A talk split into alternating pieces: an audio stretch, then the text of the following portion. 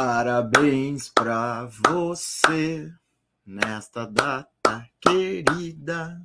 Muitas felicidades, muitos anos de vida. Dale Lulinha! Viva o Lulinha! Viva o Lulinha, viva! Graças a ele, estamos competindo por alguma coisa nessas eleições. Se não fosse o Lulinha, nós tava fudido demais, demais. Então, parabéns para ele. Hoje, dia 27 de outubro de 2022. Espero que estejamos aí há três dias das ele... da eleição do Lula. Certo?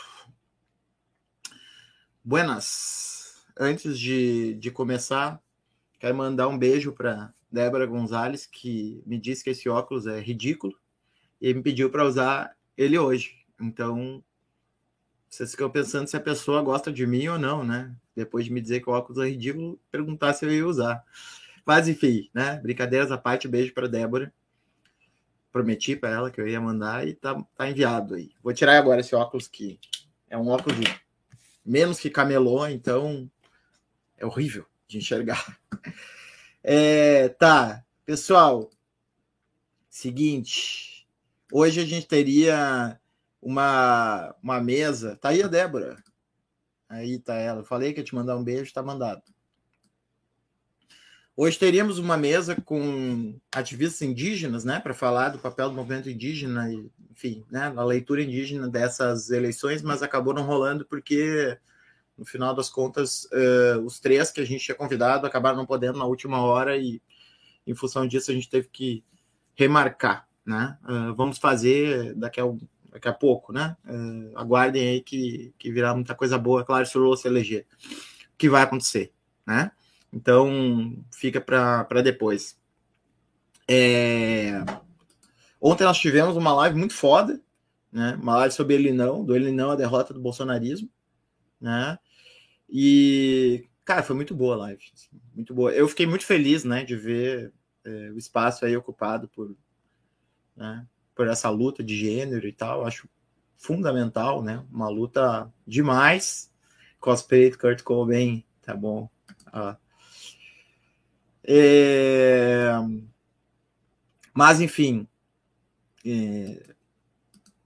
recomendo que vocês deem uma olhada lá na live de ontem. Foi muito foda, foi muito foda.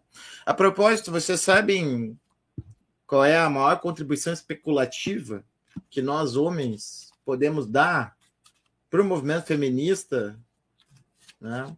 hoje em dia? Vocês sabem? Vou dizer para vocês: lavar a louça. Lavar a louça. Lavar a louça é uma imensa contribuição especulativa que a gente pode dar para o movimento feminista hoje em dia. Né? Outra, outra, outra contribuição especulativa: limpar o cocô da bunda das crianças. Né? Isso também é uma contribuição especulativa que a gente pode dar para o feminismo. Né? Quer dizer, pare de encher o saco das mulheres e ficar escrevendo livro ruim sobre identitarismo né? E querer dar pitaco no que, que, que esses movimentos têm que fazer e não entender nada do que está acontecendo. E comecem a lavar mais a louça, né? É, comecem a arrumar sua cama, né? em vez de ficar se masturbando em público, é, enchendo o saco das feministas, tá? Essa é a minha sugestão especulativa para os esquerdomachos, né? Aliás, que porre, né? Esquerdomacho que não paga nem pensão e fica enchendo o saco nas redes querendo dizer o que o feminismo tem que fazer. Bom, né, dadas essas contribuições iniciais, né, super educadas e edificantes para os homens aliarem-se às pautas feministas, é, eu queria entrar nessa discussão é, do lulismo especulativo, né, que é uma discussão muito bem encabeçada por algumas pessoas é, no Brasil, né? Vou chamar a atenção de, de três, né? Uma é o mais sem graça, porque é muito sério, né? E, e um cara que eu amo, né? Tá no meu coração, mas que faz tudo de uma maneira racional e tal, né? Mais ajeitadinha, que é o, o Vitor Marques, né? Que também uh, trabalha um pouco com essa, com essa dimensão futurística do lulismo, né? O Vitor está no Vira Casacas desse dessa semana, ouçam porque está muito bom. É, outro que também tem trabalhado fortemente nessa dimensão do lulismo especulativo é o Rogério Skylab, né? naquele livro Lulismo Selvagem, o Skylab vai bem por essa direção e, e, e as últimas intervenções dele usando Alain Badiou, Jean-Luc Nancy, né, para pensar o Lula, são interessantes, assim, não, não que eu concorde, mas uh, acho que ele vai por essa linha, assim. Então, o Rogério Skylab é um outro pensador do lulismo especulativo. E o maior de todos, que eu convidei para estar aqui, mas não podia estar, né, é o Peter Ubner, ou Peter Ubner, né, que arroba no positive, né, uh, no Twitter, né, que é um, o maior pensador do, do lulismo especulativo, né? Acho que é o único edenista que eu aguento. Né? E, e, ele, o, ele o Dialectical Dog, né, que ultimamente não anda mais aparecendo, uh, foram os que inauguraram aqui na caixa de comentários do Transe a prática de dar boa noite, presidente Lula. Né? O que, aliás, vocês poderiam fazer ou escrever né, na caixa de comentários, parabéns, presidente Lula. Né? É, nada mais estamos fazendo que a obrigação aí de parabenizar né, o nosso grande representante no momento. Lulismo especulativo. Vamos começar por dados. Vamos começar por dados científicos, né, em relação ao lulismo especulativo. O primeiro dado científico, racional, para a gente considerar, é o fato que o Lula é escorpiano. Né? Essa é uma questão super importante, né? o fato do Lula ser escorpiano. Se ele nasceu no dia 27 de outubro, né? Ele tem sanguezinho, né? Nasceu virado para constelação do escorpião. E bom, gente, vocês sabem que a principal característica do escorpiano, é, ou uma das principais, é ser vingativo, né? E, e eu queria destacar um pouco esse aspecto da campanha, assim, que tem aparecido de uma maneira bastante subliminar no Lula, mas que é que é perceptível para quem tem um certo senso de sutileza, né? Porque assim, a gente sabe que o Lula sempre foi um cara conciliador, né? O Lula sempre foi um cara que passou pano e tal, e, e inclusive uh, ganhou espaço, né? Segundo muitas leituras uh, no movimento sindical e, sobretudo, na mídia, né? por ser um cara conciliador, né? até despolitizador, uma, uma certa leitura marxista mais ortodoxa. Assim.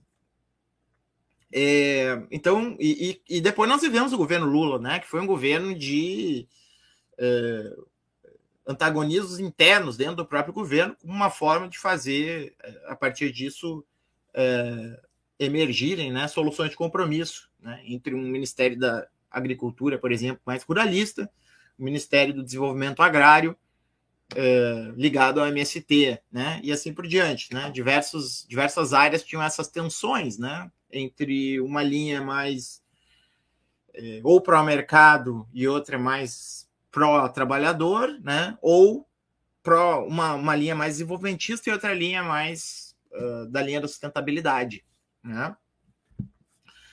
E Buenas, uh, então o Lula não tem muito essa característica é, explícita do vingativo, né? E além disso, ele não não deu início à comissão da verdade, né? O que também foi um problema, né? Deixou para Dilma essa bomba, né? E aí então a Dilma é que começou a comissão nacional da verdade, né? É, ele faz questão muitas vezes de destacar, né? Que ele não guarda mágoa, né? Que ele saiu da prisão como uma forma de, de enfim, né? Fazer coisas e tal, né? Então, procura assim não mostrar o ressentimento. Mas eu queria destacar uma linha uh, diversas vezes repetida, né, como meme na campanha dele, e é disso que eu vou falar, né, aqui dos memes, que é uh, a coisa do espera quando for presidente que eu vou levantar o sigilo, né? Espera, espera chegar o meu dia como presidente que a gente vai levantar esse sigilo. Me parece que aí que isso ele já falou para o Bolsonaro, isso ele já falou para os empresários bolsonaristas, isso ele já falou para o Neymar, né? Ele tem usado repetidamente essa fórmula, né? De dizer, olha, gente, depois que eu for eleito, nós vamos tirar o cobertor de vocês. E aí vai aparecer tudo que vocês fizeram. E a gente sabe, a gente sabe que o governo Bolsonaro, muito provavelmente, foi o governo que mais praticou crimes na história recente do Brasil. Porque, é, no mínimo, crime de prevaricação, né? que é o crime de deixar de exercer a função que lhe é cabível por razão de caráter pessoal.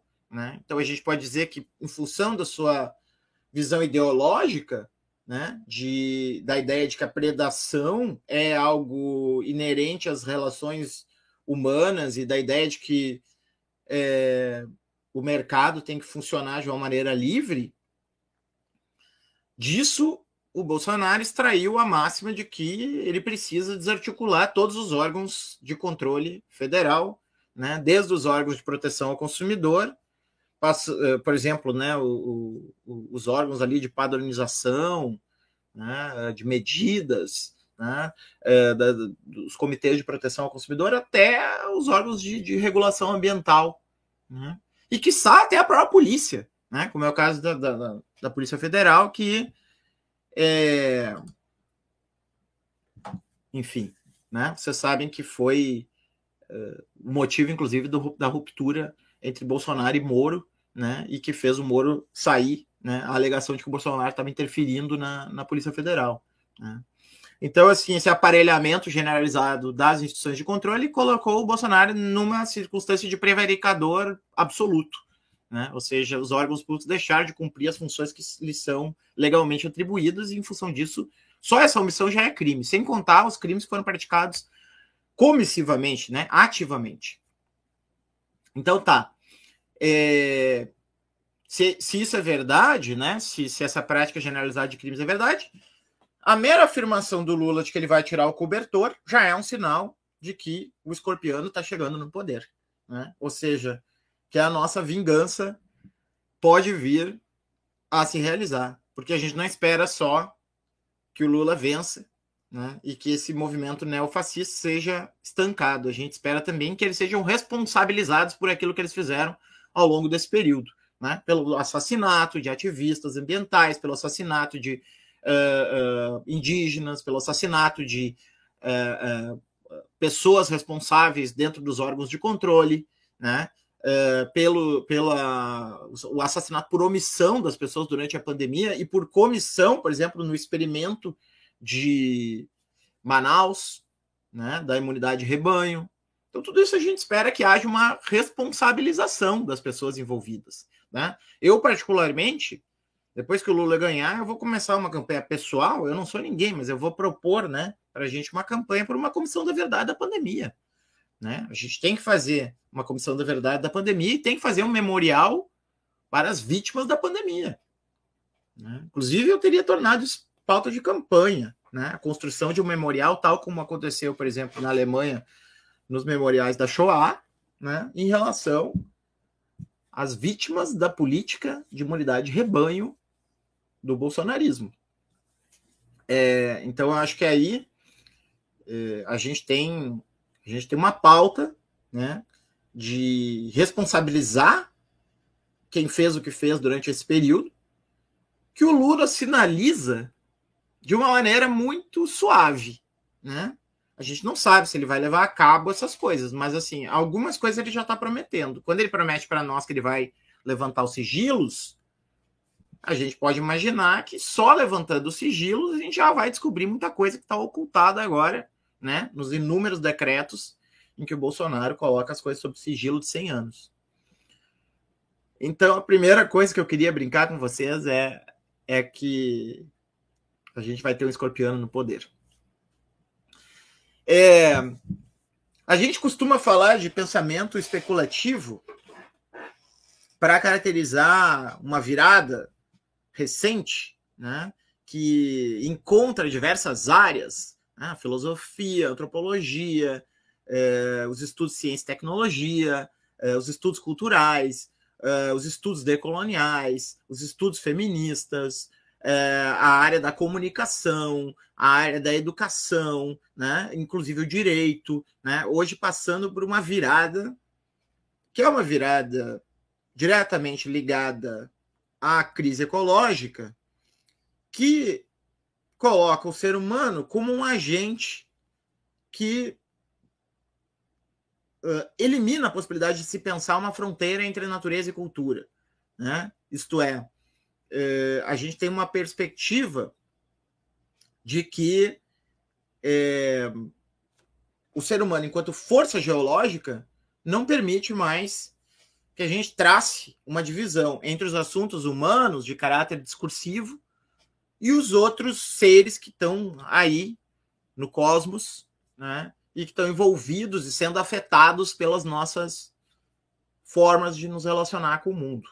Né? Inclusive, uh, nessa história, a gente descobre que existem outros povos que funcionam com outras lógicas de existência, né, que não coincidem com a lógica linear progressista ocidental moderna, né, e que são afetados por, por essa lógica simplesmente por terem que compartilhar né, o contato com outros seres que cruzam esses diferentes mundos que cada um habita.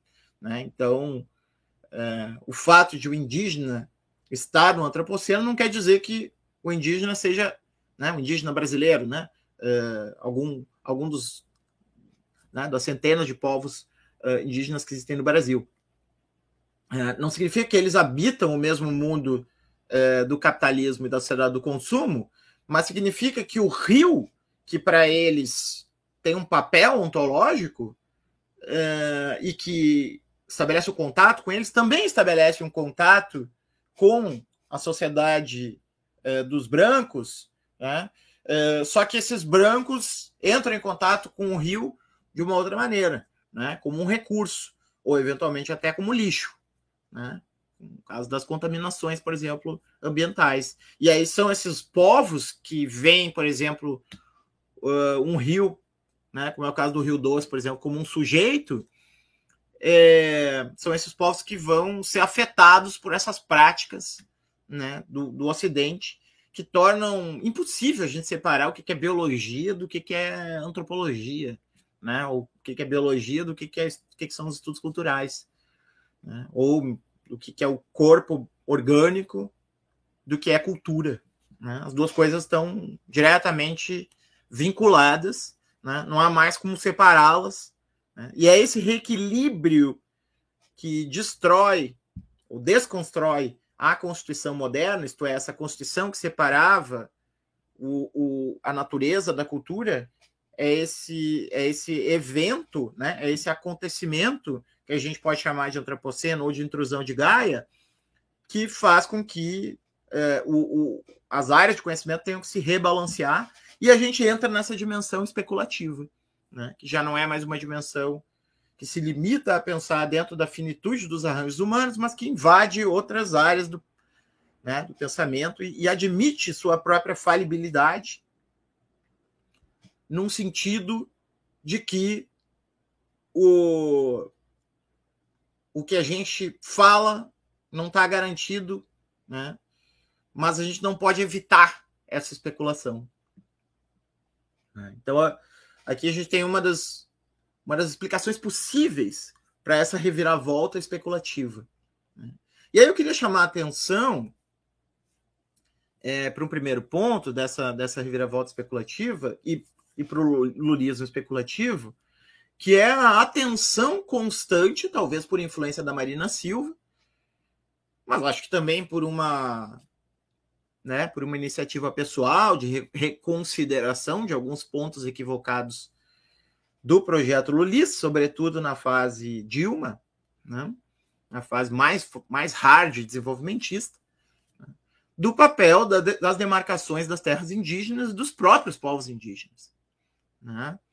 Uh, então, assim, o Lula tem marcado constantemente inclusive em frente e junto com a Simone Tebet, que é uma representante dos ruralistas, a postura de que ele não vai admitir nenhum tipo de garimpo ilegal, né? a postura de que ele não vai admitir invasão de terras indígenas, que ele não vai admitir mais eh, o que está acontecendo né? em vastas áreas do Brasil, uh, que consiste né, nesse verdadeiro eh, cometa né, que cai sobre o mundo indígena, né, e destrói esse mundo, como no caso, por exemplo, dos Yanomami, né, de um garimpo que vai lá e devasta uma área toda que para aquele povo não tinha só um significado de recurso, e aí nesse caso os brancos pensam que tudo é intercambiável, então tira da terra aqui, bota na terra lá, mas também tem um significado espiritual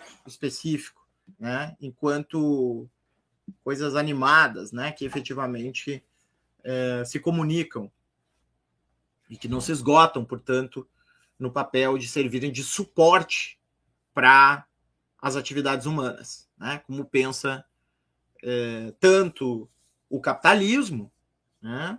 É, com a sua transformação de tudo em mercadoria, de tudo em dinheiro, e também uma parte da esquerda, né? Que também vê as coisas como recurso, só que só que não coloca o dinheiro como um fim em si mesmo, né? E sim um dinheiro como uma abundância, algo que produz uma abundância, pode vir a né, fornecer elementos para uma abundância generalizada, né?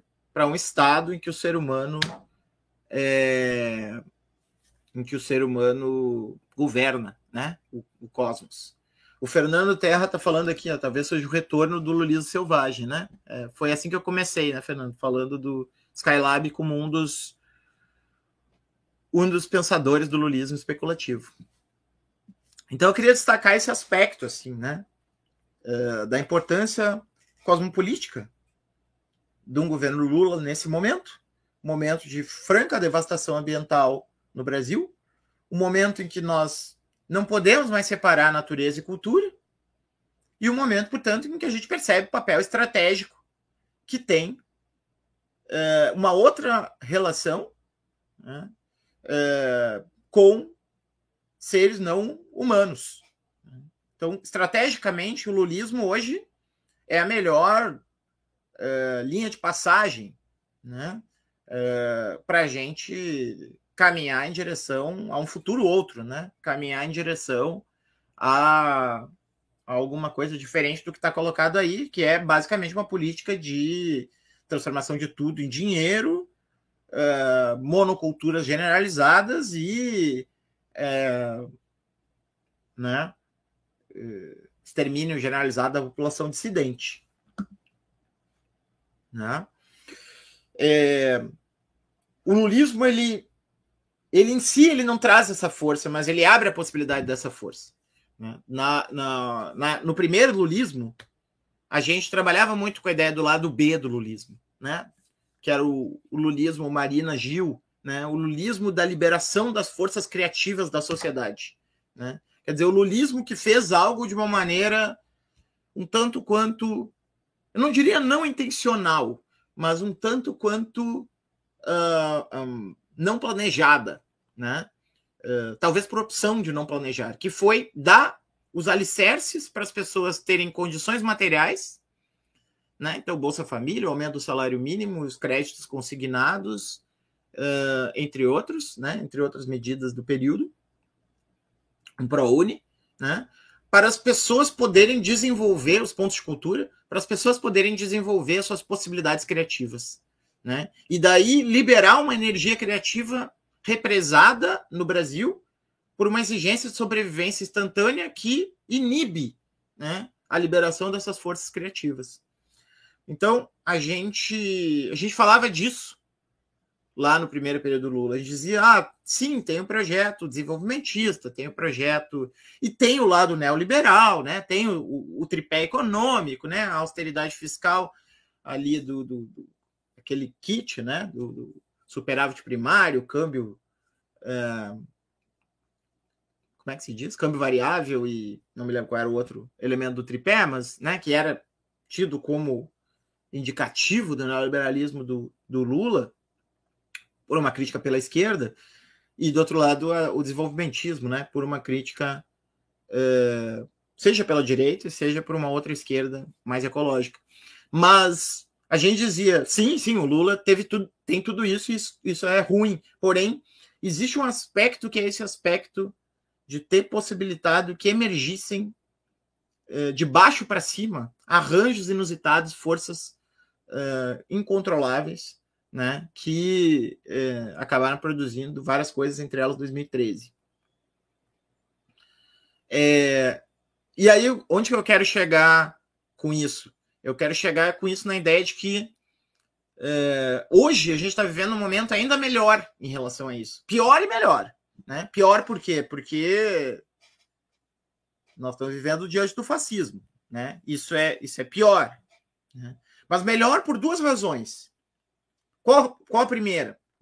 A primeira é que, diante do fascismo, nós estamos, aos poucos, nos convencendo de que, se nós não formos capazes de desenvolver uma organização, uma ação coletiva e um ecossistema de lutas, ou seja, não cada luta específica e não o influencer ganhando likes, né? Mas movimentos coletivos organizados que consigam trabalhar em conjunto e servir como contraponto a esse universo fascista, nós vamos perder para eles. Eles vão engolir, porque eles já engoliram quase 50% da sociedade, né? Que vive nessa geleia neuronal, né? que é o bolsonarismo, enquanto uma estratégia digital, memética e fanatizante né, que atinge as pessoas e que torna elas impermeável a qualquer outro argumento. Né? Porque elas estão basicamente presas no agora, recebendo ali aquele turbo de informação, serotonina, serotonina, serotonina, e não tem espaço para pensar.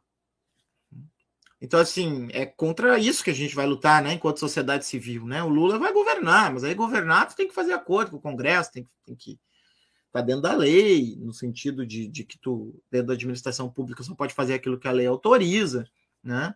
Nós temos uma margem de manobra maior, no sentido de que é, nós podemos modular o nosso discurso de acordo com o público, né? E nós não estamos constrangidos por uma estrutura institucional que nos obriga a respeitar um certo protocolo do cargo. É claro que o Bolsonaro quebrou o protocolo do cargo, mas a gente espera que o Lula retorne, né? ao protocolo do cargo. Né? A gente espera que o Lula, Lula restaure né, aquilo que o bolsonarismo destruiu, né, que é o decoro, que é essa. Tem até uma palavra para falar disso. A liturgia do cargo, né? essa palavra é, de origem teológica, né? a liturgia do cargo. Né? Certamente o Lula vai restaurar, de certa maneira, a liturgia do cargo, e em função disso ele vai ter menos margem de manobra do que nós. Mas nós, enquanto movimentos, né, enquanto pessoas engajadas, a gente sabe que vai ter que construir para além da reclamação e da crítica. A gente vai ter que ir numa direção coletiva, organizada, estratégica e assim por diante. Então, isso eu considero uma vantagem, porque a gente não tinha essa mesma clareza no período anterior, né? A gente estava vivendo num ambiente meio, digamos assim, é, de uma revolta difusa mas que não conseguia se encorpar em organizações, em instituições, né, em, em, em, experimentos que fossem experimentos mais contínuos. Hoje a gente já percebeu essa necessidade, né, de, de enfim, né, a gente percebeu essa necessidade de, de haver uma organização. Esse é o primeiro ponto. Segundo ponto, é, já existia, obviamente, né, a luta dos povos indígenas, já existia, obviamente, a luta do movimento negro, já existia, obviamente, a luta do movimento feminista, já existia, obviamente, a luta do movimento LGBTQI. Porém, esses movimentos se alçaram para um grau muito superior àquele anterior. Né? Hoje, esses movimentos estão em outro patamar. Quer dizer, quando nós estávamos lá atrás uh, falando dessa, dessas revoltas do lado B do lulismo, nós estávamos pensando uh, na luta por direitos, né? Uh, se discutia, por exemplo, lutas de criminalização, né? Hoje, nós estamos falando de afrofuturismo, por exemplo. Né? Nós estamos imaginando as possibilidades cosmopolíticas que o pensamento de um Davi Copenau abre. Né? Nós estamos ouvindo o Ailton Krenak na academia como, não só como igual, mas como um mestre mesmo. Né? Nós estamos, uh, uh, né? Se vocês não, não leram ainda, leiam. Eu acabei de fazer isso e é absolutamente espetacular, conhecendo as ideias do Antônio Bispo, né? Nego Bispo, né? um líder quilombola absolutamente fantástico, né? Com a sua ideia de contra-colonização. Então, assim, A gente está em outro patamar hoje. Né? A gente tá, a gente tem hoje a obra da Denise Ferreira da Silva para pensar a raça, né? Então assim, a gente está hoje, né, uh, com a possibilidade de avançar essas lutas para patamares, né, uh, até então uh, inéditos, né?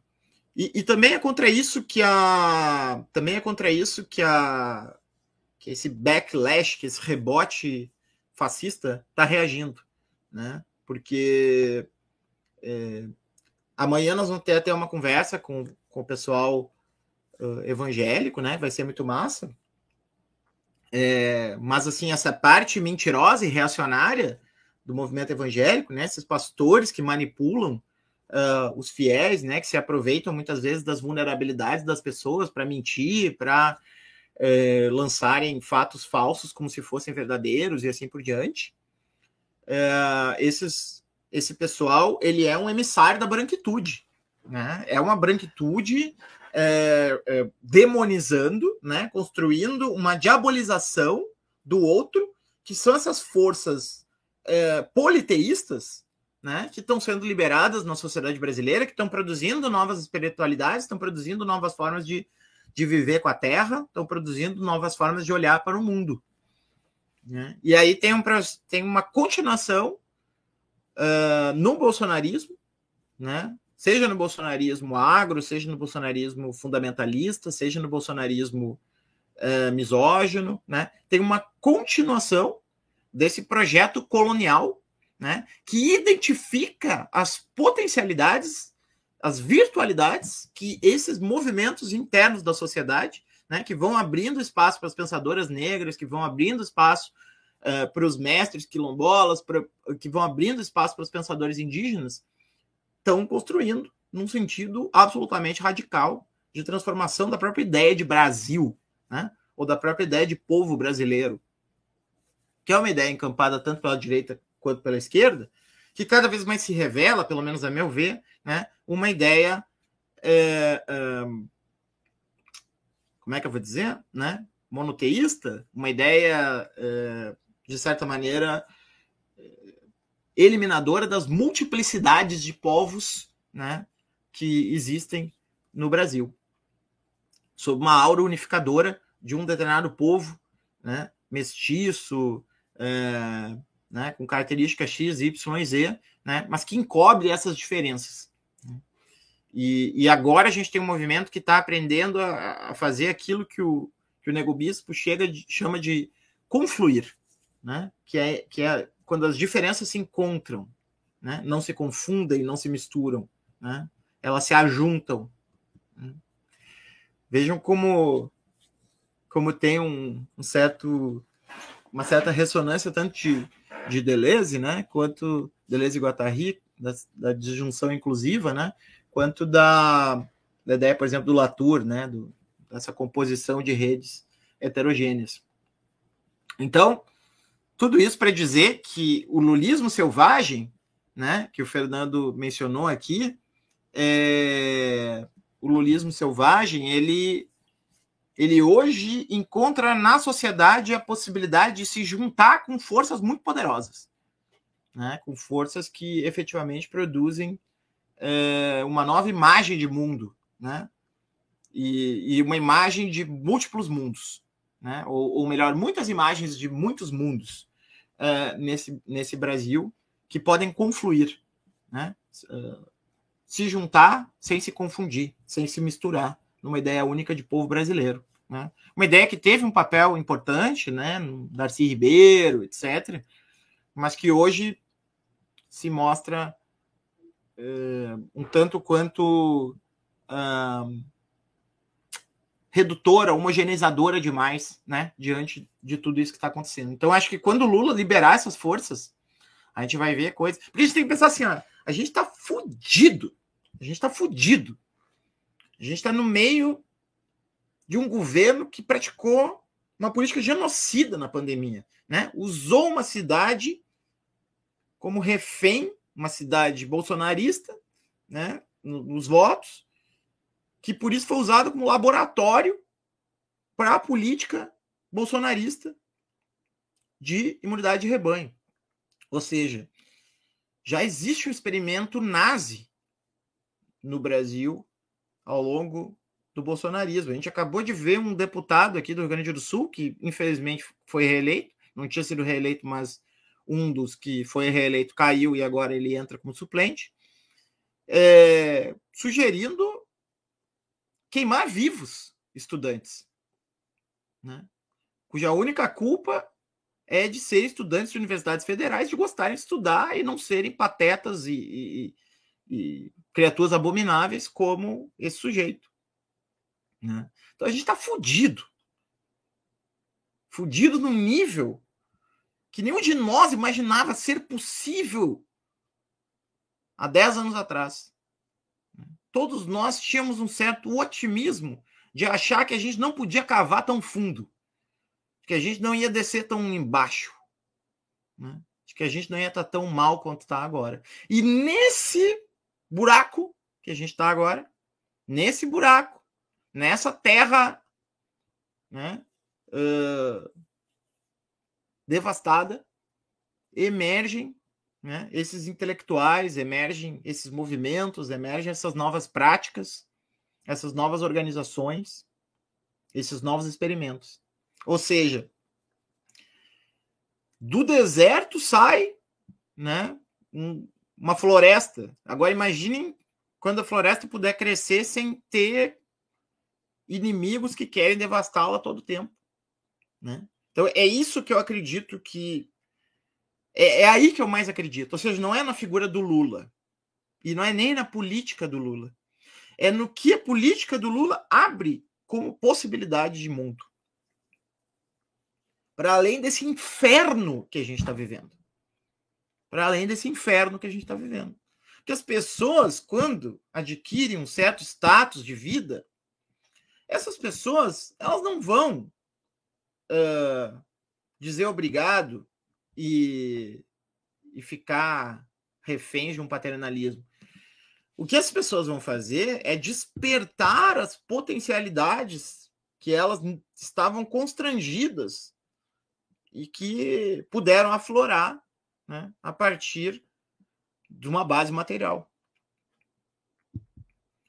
Então é, é, é isso que é essa energia indizível, né? É essa energia indizível não, é essa energia imprevisível, né? Essa palavra. Essa quantidade de energia imprevisível que eu acho que o lulismo é capaz de liberar. Né? Não pelas suas ideias, mas pelas ideias que ele pode fazer aparecer na sociedade civil. Então, esse era o primeiro ponto. E o segundo ponto, que eu acho que dialoga um pouco com o, com o que o Splendor Solis coloca aqui, né, do lulismo lemuriano, qual o potencial hipersticional do aceleracionismo lulista, é, eu diria o seguinte, eu não eu não, não tô defendendo uma política aceleracionista porque eu sou ralentista, né, não aceleracionista, né? Eu sou pelo slow slow generalizado. Claro que não é uma não é um dogma, né? Mas de certa maneira eh, é algo que enfim, né, tende a orientar. Mas eu queria, queria pegar essa pergunta do aceleracionismo no lista para pensar a cerveja picanha. O que, que significa a cerveja picanha do lulismo? Por que o Lula fala tão seguidamente da cerveja da picanha? E aqui é, a gente tem que pensar o seguinte: é, a vida que o bolsonarismo uh, vende para as pessoas e que conseguiu produzir subjetividades, né? é basicamente a aceitação de que nós vivemos no inferno. E o inferno é um lugar onde o mais forte prevalece. O inferno é um lugar do qual não se tem esperança nenhuma. O inferno é o lugar uh, onde uh, é preciso estar tá sempre desperto e trabalhando, etc. E, Então, assim, o, o, o, Bolsonaro não promete o céu em nenhum momento. Né? O Bolsonaro é o anti-edenista. Né? Bolsonaro nunca promete o céu.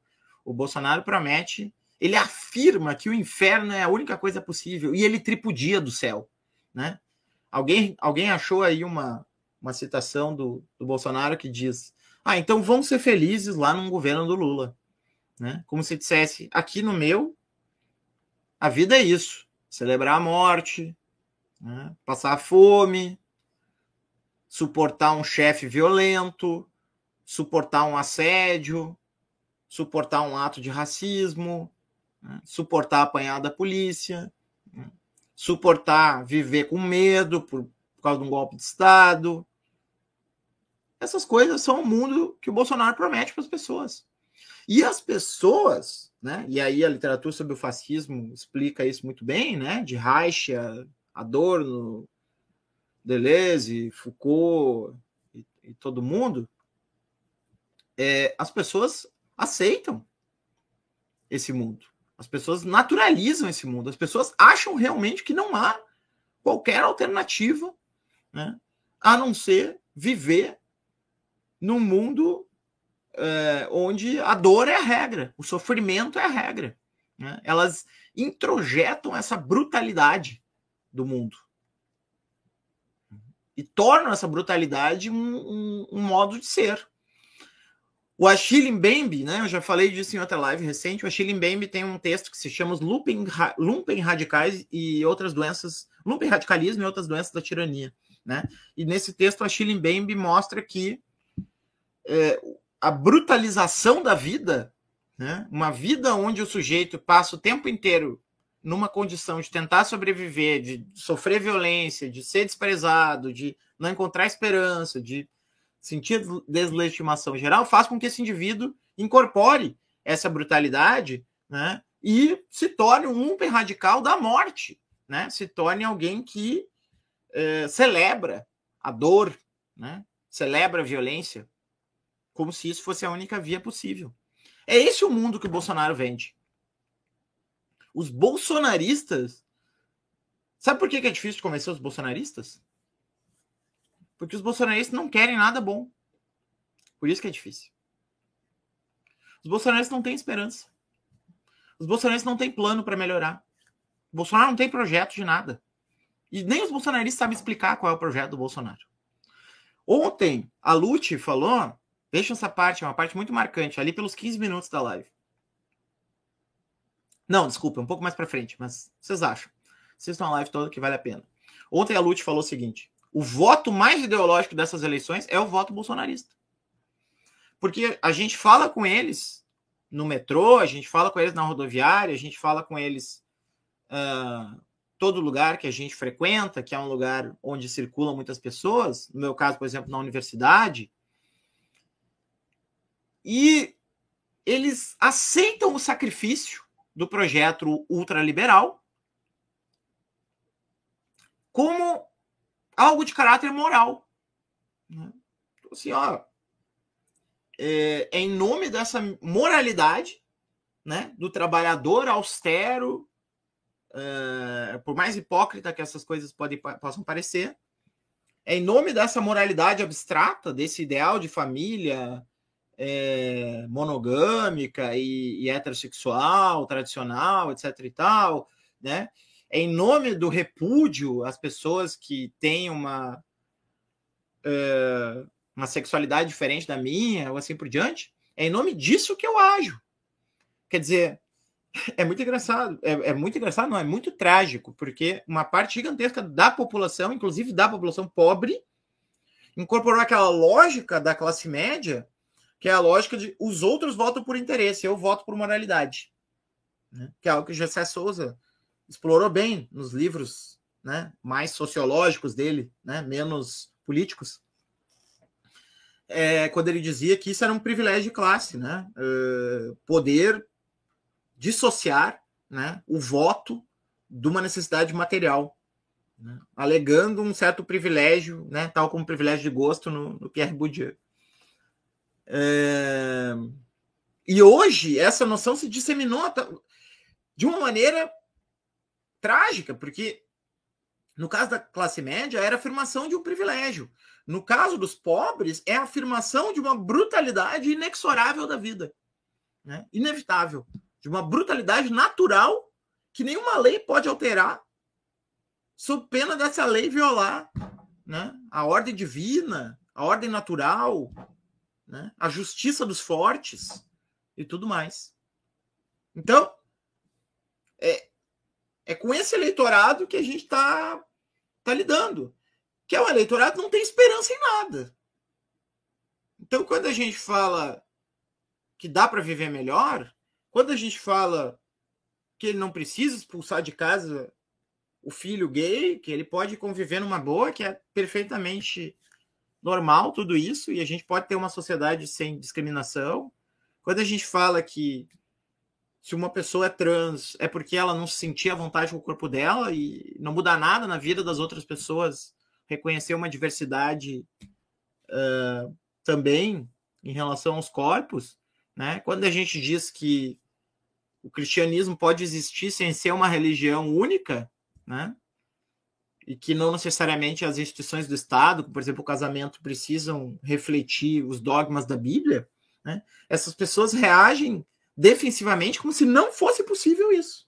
Né? Elas afirmam essa brutalização, essa violência, como uma forma, ah, de uma maneira defensiva. Só que o louco é que essa defesa não está defendendo nada, porque elas não têm nada quase. Né? Às vezes tem muito pouco. Né? Às vezes tem muito pouco. E aí acham que precisam defender esse pouco, mas às vezes não tem nada mesmo. Né? Quer dizer, aquele sujeito está fudido. Né? Aquele sujeito que não perdeu emprego, aquele sujeito que enfim, né? Aquele sujeito que tá muito mal na foto, mas que prefere não melhorar, né? em nome dessa ideia abstrata de uma moralidade né? ideológica. Então, como é que a gente convence uma pessoa assim? Né? Como é que a gente convence uma pessoa que não é que não quer ser convencida, mas é uma pessoa que tu não tem nada que tu possa prometer porque a pessoa acha que a única maneira de viver é sofrendo, né? Aquela pessoa que tu tá ali relaxando numa rede num domingo com a tua cervejinha, lendo um livro, né? E a pessoa chega ali do teu lado e é que vagabundagem. É isso que significa, gente. A picanha é a cerveja do Lula. Não é só, como pensava o Ciro lá, nessas bobageiras tecnocráticas, né? Não é só falta de projeto e formação de uma forma de consumo. Não é isso. É uma posição ética. Né? Lembrando que ética vem de etos, morada, em grego, ou seja, uma forma de habitar um espaço. Um espaço-tempo. Né? E que forma é essa que o Lula está falando? Ele está dizendo: é possível que a gente tenha uma vida que não seja uma desgraça é possível que as pessoas possam viver bem, sem sofrer. As pessoas não precisam rastejar e sofrer na mão do chefe para ter um emprego. As pessoas não precisam passar fome para dar valor uh, aos alimentos. Né? As pessoas podem ter acesso né, àquilo que elas precisam existencialmente e podem sentir prazer e felicidade e alegria sem sentir culpa por isso. Porque é isso que o bolsonarismo vende. A ideia de que ninguém pode ser feliz. Se você está feliz, você precisa ser culpado por isso. Porque você é um vagabundo. Você é um vagabundo. Você está feliz? Você está alegre? Você é um vagabundo. Você está desenvolvendo uma ideia nova né, na cultura, você é um artista, você é um intelectual, se é uma pessoa que gosta de sentar ali, jogar carta com os amigos, vagabundo. Vagabundo. O bolsonarista é aquele que não interrompe nunca a predação, é aquele que quer transformar tudo em dinheiro, acumular ilimitadamente, usando da violência necessária para chegar aos seus fins. Então, o mundo do bolsonarismo como disse o Luiz Eduardo Soares, né, na segunda-feira aqui, é uma espécie de estado de natureza robesiano, assim, guerra de todos contra todos. Eu já falava disso também em alguns artigos na, durante a pandemia, né? como era importante para o Bolsonaro minar a possibilidade de um agir coletivo na pandemia, porque se ele sinalizasse para nós que o agir coletivo é possível, ou melhor, se a gente conseguisse efetivar isso, a própria ideia que está por trás do pensamento dele, que a ideia de que a ação coletiva é impossível porque é cada um por si o mais forte vence, ela estaria, de certa maneira, minada. Né? As pessoas começariam a desenvolver novamente a confiança umas nas outras. E é isso que o Bolsonaro não pode tolerar, que as pessoas confiem umas nas outras. Né? A sociedade bolsonarista é uma sociedade do medo, do pânico, da desconfiança, da violência, onde o mais forte prepondera. E quando Lula fala da picanha e da cerveja, o que, que ele está dizendo? Ele está dizendo: nós podemos viver melhor, né? nós podemos ter prazer. Né? Nós não precisamos viver na tristeza, no ódio, no ressentimento, na raiva, na ambição violenta. Nós podemos viver tendo momentos lúdicos, momentos de prazer, momentos em que a gente está ali num devaneio improdutivo. E picanha e cerveja quer dizer isso, né? Um devaneio improdutivo. Não se produz nada ali, né? Não, não sai dinheiro nenhum, ao contrário, se gasta, né? Tudo bem, se o sujeito, vamos supor, é músico e pode se inspirar ali, né? Mas a maioria das atividades produtivas não funcionam bem quando a gente está meio bêbado, ou quando a gente está ali no meio de um churrasquinho e tal, né? A gente está ali para relaxar, para descansar, para ter um momento de pausa né? em relação a esse, essa sensação de trabalho incessante que habita a vida dos sujeitos na, na contemporaneidade. Então, quando o Lula sinaliza picanha e cerveja, é sobre isso que ele está falando. Né? Picanha e cerveja é a afirmação Olha, eu vou agora, agora eu vou deixar a galera muito puta, a galera anarquista, né? Mas zonas de autonomia temporária, entendeu? É como se fosse, cara, um churrasco com picanha e cerveja é uma zona de autonomia temporária. Tá? É uma zona de autonomia temporária. É o momento que as pessoas ali vivem um instante e vivem as suas ações como meios em si, né? Meios que não visam afins. Aquilo que o Agamben chama de meio sem fim, né? Meio meio dissociado de uma razão instrumental. É isso que o indivíduo burguês. Aí o Azaf está perguntando sobre a liberdade bolsonarista, né? É isso que o indivíduo burguês bolsonarista não tolera, né? E o aburguesamento, que também é o embraquecimento do brasileiro, eh, não tolera. Que é essa ideia de, de que possa haver o agir inútil porque nem tudo precisa ter utilidade. A vida é para ser degustada, vivida, participada. A vida não é só para servir a produção de valor abstrato. Nesse ponto, isso vale tanto para os marxistas quanto para os indigenistas, né? ou para os anarquistas, né? que é a busca desse espaço não instrumental da vida, que aí vai ter uma diferença que a gente pode abordar, mas enfim, né, vai ter uma diferença, eu acho, entre eles, mas de certa maneira uh, é isso que o Lula afirma. Né? Essa possibilidade.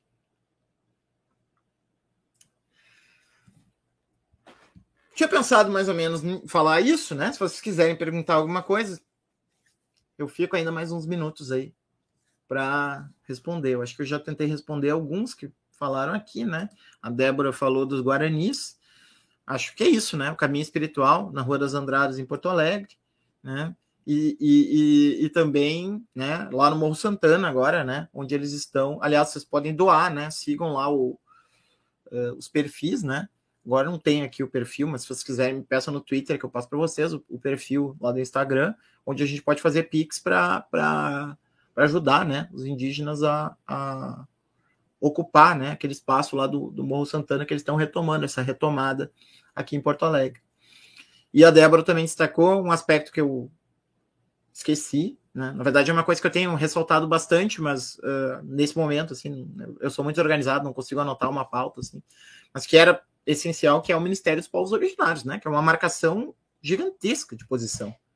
Né? Quer dizer, o Lula está dizendo é, que, no mínimo, eles vão disputar pau a pau com os ruralistas, né? Porque a gente sabe que vai ter um Ministério da Agricultura que vai ser dos ruralistas, mas vai ter o Ministério dos Povos Originários para disputar, né? tal como ele criou antes o Ministério é, do Desenvolvimento Rural, né? para o MST disputar com os ruralistas, né? Ou como antes ele criou o Ministério da Integração Racial para perturbar, no bom sentido, né? todos os demais ministérios uh, com a, os atravessamentos, né, as transversalidades da questão racial uh, nas diversas outras dimensões aí que esses ministérios tinham para lidar. Né? Eu não entendi o que, que o, o Ítalo quis dizer aqui, dizendo que o lulismo é um holismo. Né? Teria que me explicar. Eu sou um pouco anti-holista, mas aí tudo depende sempre da gente fazer um acordo semântico. Né? Aqui eu já tinha respondido, Splendor Solis, né? É, de certa maneira, é, até de certa maneira elogiando esse aceleracionismo lulista.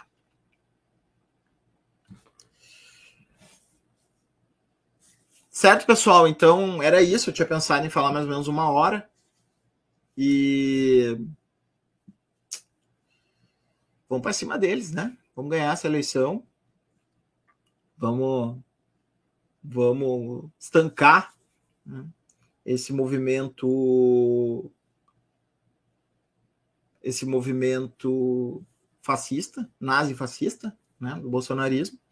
O Alberto Taidai está falando aqui ó, na live de ontem, um usuário propôs um programa social de bolsa terapia psi voltado para bolsonaristas ressentidos. Acho que não é uma ideia, não. Com certeza, né? Com certeza. E o amigo Michael, ababelado, né? Tá dizendo que discorda de mim, mas que valeu o papo. Gente, amanhã, de novo às 5 horas, a gente tem live com o pessoal uh, para discutir né, a questão evangélica, né, que eu acho que é uma questão central aqui, né, para a gente pensar, com, obviamente, né, pessoas que são uh, dissidentes né, uh, dentro do, né, de um ethos quase que totalmente governado pelo bolsonarismo, mas também de uma maneira violenta, né, virulenta, vertical. É, tá bom, tá bom, Maica. É, então a gente vai ter o Will Carvalho. É, esses dias eu estava participando até do canal do, do Will, é, que é o canal. É, puxa. Deixa eu ver como é que é o nome do canal dele aqui.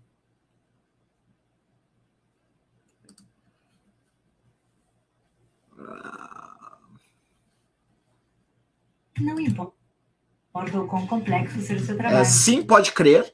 Tá? Sim, pode crer. E o, e o, e, o, e a Bianca é, Hatch, né, do podcast Redomas. Vocês podem ver que eu estou conhecendo a galera, né? É, espero que essa confluência gere frutos. É, até agora a gente estava dialogando com um público mais acadêmico, a gente está tentando também diversificar né, e, e atingir é, outras frações né, da sociedade, outros movimentos, outras pessoas, né, para trazer essa confluência é, para lugares onde ela não estava. Né? Entre nós aqui na academia de esquerda, né, especulativa e tal, a gente todo mundo se entende, né? O problema é conversar com quem está do outro lado, né? Então, é um pouco nesse sentido uh, que a gente vai, vai conversar amanhã. Certo? Sigam o canal, curtam. Nós chegamos a 9 mil inscritos agora. Espero que a gente chegue até o fim do ano a 10. Tem um monte de canal Michuruca aí com 10 mil inscritos. É, consigam aí, né? Mais inscritos para nós, compartilhem, dê uma força aí para a gente ter mais visibilidade. E, e amanhã a gente volta às 5 horas. Beijo, um abraço para todo mundo.